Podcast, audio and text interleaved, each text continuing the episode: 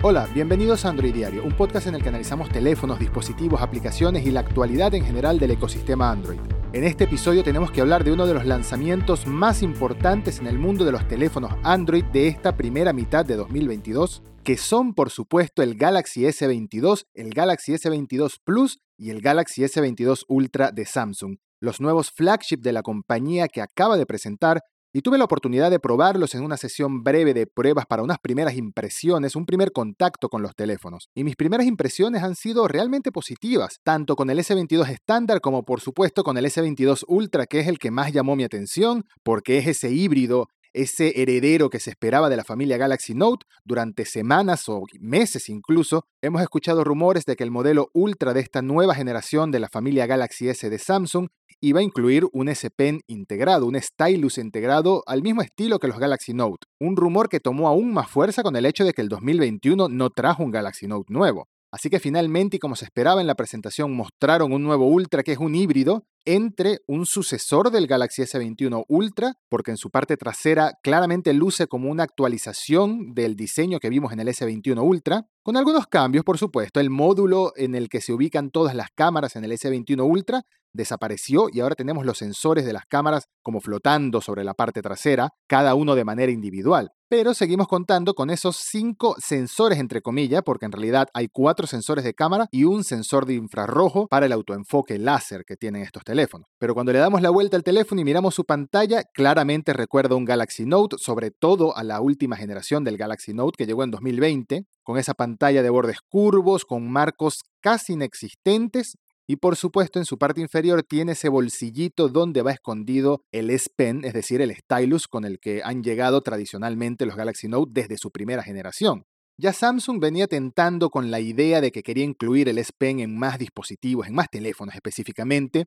dado que el Z Fold 3 tiene soporte para stylus, para S Pen, lo cual tiene mucho sentido tomando en cuenta el tamaño de su pantalla interna, pero el S21 Ultra también tenía soporte para el S Pen, solo que no tenía un bolsillo donde guardarlo. Samsung y otras marcas también, por supuesto, vendían una funda en la que se puede incluir el S Pen y si comprabas el S Pen Pro, que es más grande, tenías que llevarlo en el bolsillo o en la mochila o en la cartera o donde quisieras, pero no existe nada más cómodo que llevar el S Pen directamente dentro del dispositivo como en los Galaxy Note. Así que ese era el siguiente paso, claramente. Sobre todo cuando ese segundo teléfono estrella de Samsung que solía presentar a mediados de año, que era el Galaxy Note anteriormente, ese espacio ya ha sido cubierto por el Fold, por el Flip también, pero hablando de la gama más alta, por el Z Fold 3 el año pasado lo tuvimos a mitad de año, y tenemos al Ultra a comienzos de año. Entonces es como que ya no había espacio para este teléfono, o más bien redundaba un poco. De todas formas, me parece una decisión muy interesante que Samsung decidiera dejar de lado el nombre, la marca, Note,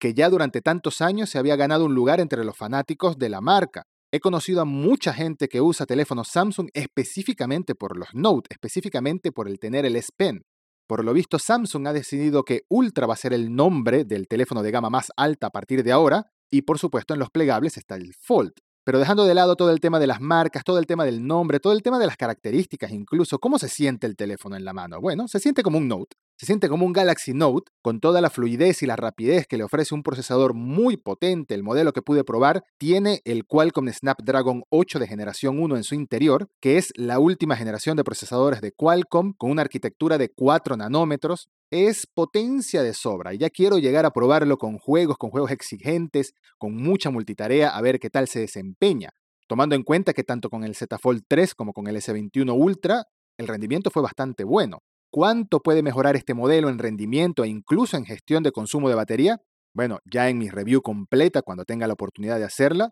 ya sea del Ultra o del S22 estándar, pues podré comprobarlo. Pero lo cierto es que en Argentina y en Latinoamérica completa nos toca el modelo con el Snapdragon 8 de generación 1. También en Estados Unidos va a ser el mismo procesador que lleva el teléfono. Sin embargo, en España Samsung ha optado por incluir un Exynos como cada año suele ser. De hecho, en Latinoamérica normalmente nos toca un procesador Exynos que recordemos que es la línea que Samsung desarrolla directamente de procesadores para sus teléfonos y sus dispositivos móviles. Este año, para sorpresa, nos toca un Snapdragon en Latinoamérica. Y en España los teléfonos llevan en su interior un Exynos 2200, que es el sucesor del Exynos 2100 que vimos el año pasado, tanto en los S21 como en el Fold y en el Flip 3. Durante varios años hemos visto comentarios acerca de que hay gente que cree que el modelo con Snapdragon es mejor, que hay gente que cree que el modelo con Exynos es mejor. Me refiero, por supuesto, a modelos pasados, tanto en la generación del S20 como en la del S21. Pero la realidad es que el rendimiento es muy parecido entre ambos dispositivos el año pasado.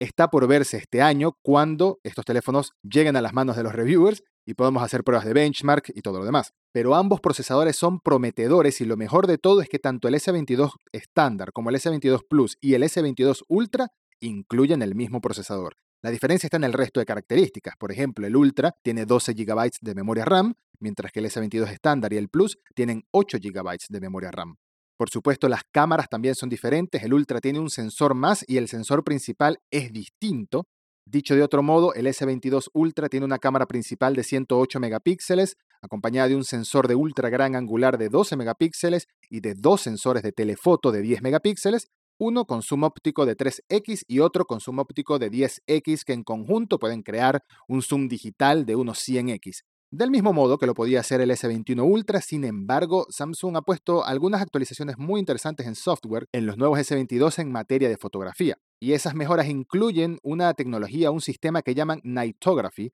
que se supone que permite captar fotos con mucho más detalle y con mucha más nitidez e iluminación, incluso en condiciones de luz mínima como una noche muy oscura. Durante mis pruebas con los teléfonos pude sacar un par de fotos en una habitación oscura que tenían preparada para ellos y realmente sí, puede captar mucho más detalle, así que me dejó una buena primera impresión. Siguiendo con las cámaras, tanto el S22 estándar como el S22 Plus tiene un sensor principal de 50 megapíxeles, un sensor de ultra gran angular de 12 megapíxeles y un sensor de telefoto de 10 megapíxeles con zoom óptico de 3x. Todos los S22 tienen estabilización óptica de imagen, lo que significa que aunque estés caminando, te estés moviendo o estés grabando un video en movimiento, por ejemplo, sin ser un movimiento muy excesivo, por supuesto, se va a ver bastante estable. Pude sacar algunas fotos cuando probaba el teléfono en una condición ideal con mucha iluminación, incluso se podría decir que con iluminación natural excesiva, lo que en algunos teléfonos, por ejemplo, cuando hay mucha luz se nota quemado, los blancos. Pues acá los colores se veían bastante bien, bastante naturales, con un poquito de contraste que Samsung a veces incluye en sus fotos, lo que le hace ver más llamativo, más atractivo, incluso cuando en realidad estaba usando un teléfono para sacarle foto a otro teléfono para probar un poco las cámaras.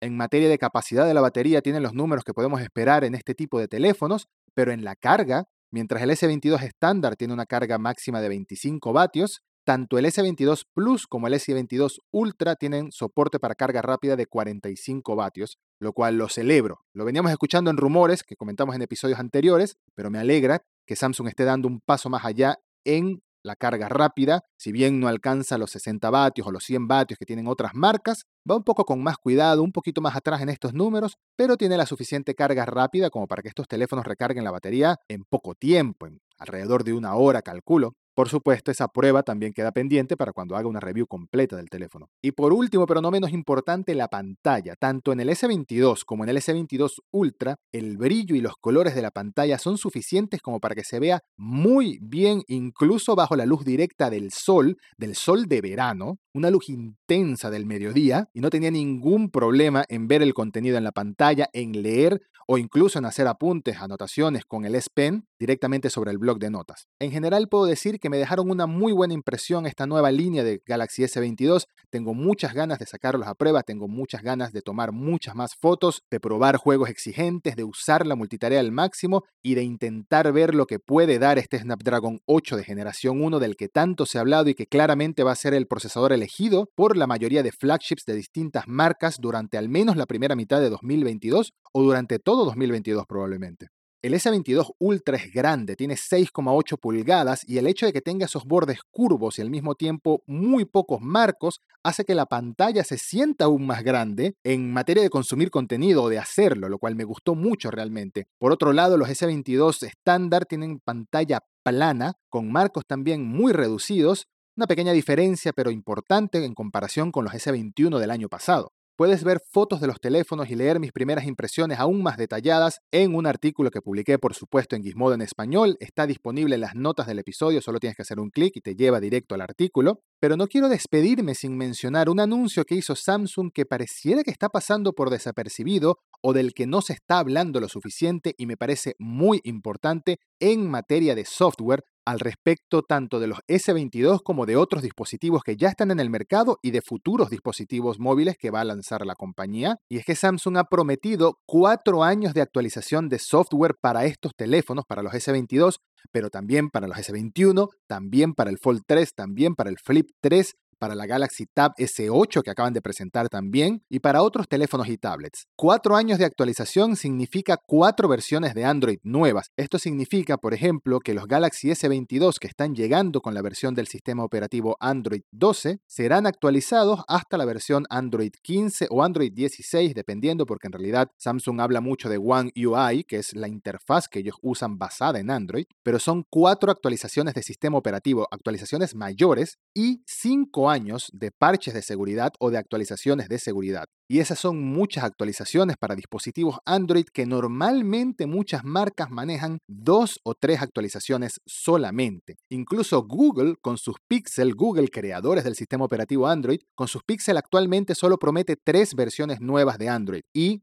5 años de parches de seguridad. OnePlus y Xiaomi también ofrecen tres actualizaciones o tres años de actualizaciones de software y cuatro años de parches de seguridad. Así que eso es un gran anuncio en materia de software. Eso significa que durante los próximos cuatro años estos Galaxy S22 o el S21 y el Z Fold 3 y el Z Flip 3 van a ir recibiendo todas las novedades de Android durante sus próximas versiones. Y esto ha sido todo en este episodio especial en el que hablamos de los nuevos Galaxy S22 que ya fueron anunciados y mis primeras impresiones al probar estos teléfonos. A partir del próximo episodio volvemos a comentar las noticias más relevantes de los últimos días en el ecosistema Android y como siempre por favor recuerda dejar una calificación al podcast en Spotify, compartirlo si te gustó el episodio y si tienes alguna duda o algún comentario que hacerme puedes encontrar mis redes sociales en las notas del episodio. Muchas gracias y hasta el próximo Android Diario.